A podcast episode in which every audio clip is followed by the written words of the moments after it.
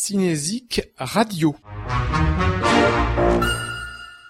Le compositeur Philippe Sard nous livre sa leçon de musique de film. Euh, je suis très bressonien comme euh, musicien finalement. C'est-à-dire qu'à la limite, je pense qu'un film n'a pas besoin de musique. Il y a certains films qui n'ont pas besoin de musique. La musique, c'est pas c'est pas une question de longueur, c'est pas une question de minutage, tu vois ce que je veux dire. C'est une question, est-ce qu'elle va frapper? Mais j'en enregistre beaucoup pour que, après, on puisse ou l'écouter dans un disque et, la découvrir donc autrement, c'est-à-dire que on peut très bien la découvrir autrement, en concert, en ce que tu veux. On peut la découvrir en tant que musique seule. Parce qu'elle existe comme musique seule. J'ai toujours essayé de faire la musique du film, mais il faut faire toujours attention à ce que la musique, par elle-même, en tant que musique, elle marche toute seule. Elle n'a pas, pas, besoin de, de béquilles. Tu vois ce que je veux dire? Pourquoi? Parce que ce n'est pas une béquille film. Les musiques sont des scénarios parallèles.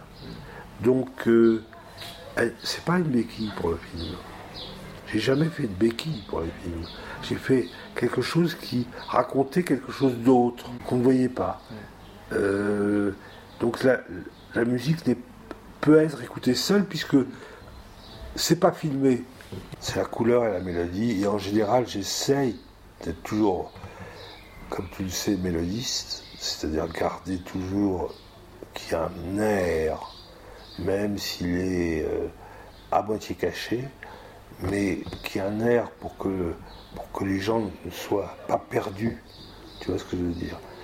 Et euh, parce que je fais toujours attention à ça.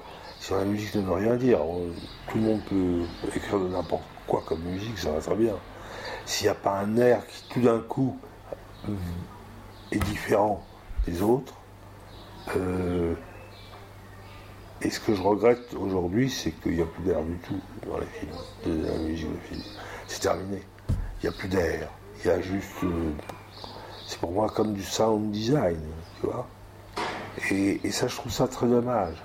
D'abord parce que peut-être que les gens ne savent plus faire de mélodie, j'en sais rien, ou ont peur d'en faire, je, je, ne connais pas la raison.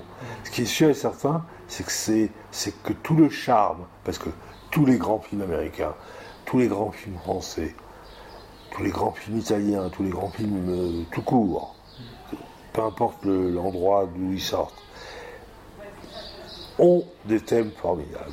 Hmm. Aujourd'hui, le thème est suspect. C'est quand même génial. Hmm. Je trouve ça complètement tellement fou que moi je ne peux pas faire un film sans une musique sans, thème. Et c'est pour ça aussi que ces musiques sont on peut les écouter complètement en dehors du film. Je suis un peu égoïste là-dessus quand même. Je me dis, est-ce que je vais pouvoir la réécouter après? Je dois à tous les metteurs en scène avec lesquels j'ai travaillé, ils m'ont soutenu, tu sais. Parce que toute ma vie, depuis les choses de la vie jusqu'à aujourd'hui, je fais beaucoup moins de films aujourd'hui. Parce que j'ai pas envie d'aller faire des musiques, justement, des musiques à la mode. Ça m'intéresse pas. Euh, mais ce que je veux dire, c'est que tous les metteurs en scène avec lesquels j'ai travaillé m'ont soutenu à ne pas être à la mode. Et je peux t'assurer que tout le monde, c'était vraiment des batailles. Des batailles terribles. Parce qu'en fait, heureusement que les metteurs en scène étaient avec moi. Contre les producteurs, contre tout le monde. Mais ils me soutenaient.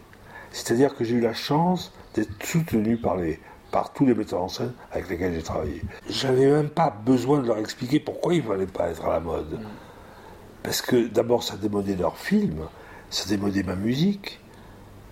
Et comme ma musique est liée à leur film, il y a un, non, il y a un truc qui ne marche pas. C'est pour ça que si on écoute la musique de Paulette aujourd'hui, on a l'impression que j'ai enregistré hier.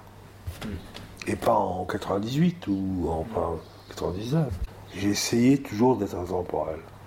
Et j'aime bien tout d'un coup casser, casser la vaisselle. Ça amuse. Mm. Ça amuse et ça surprend.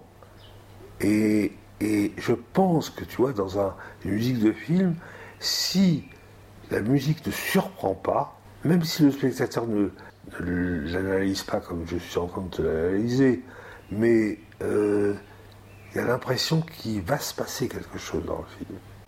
Et ce que j'adore, c'est bousculer, finalement. Finalement, je suis un espèce de.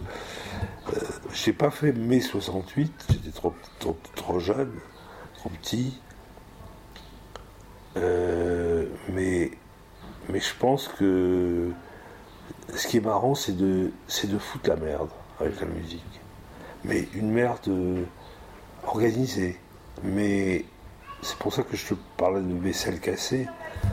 Mais j'aime bien casser la vaisselle encore une fois des autres pour que ça leur ressemble, tout simplement. Donc ils, reconnaissent leur vaisselle, ils la voient casser en mille morceaux, ils sont donc très contents. Parce qu'ils ne sont pas dépaysés, puisque c'est l'assiette dans laquelle ils ont mangé euh, euh, une heure avant. Donc ça va. Parce que je pense que la musique doit ressembler aux acteurs. Tu vois ce que je veux dire Par exemple, les musiques que j'ai fait avec Romy, euh, elles ressemblent à Romy. Hein. Les musiques que j'écrivais pour les films de Romy, c'était des musiques pour Claude. Parce que c'était à travers le, regard de Claude Granier que euh, Romy était belle. Tu vois ce que je veux dire? C'était pas sur Romy. Et puis j'étais avec Romy. Donc c'était difficile pour moi. C'était un petit peu compliqué tout ça. C'est un truc un peu compliqué. Filmé par Claude, Romy était exceptionnellement différente. Donc, la musique était beaucoup plus belle si elle passait par Claude.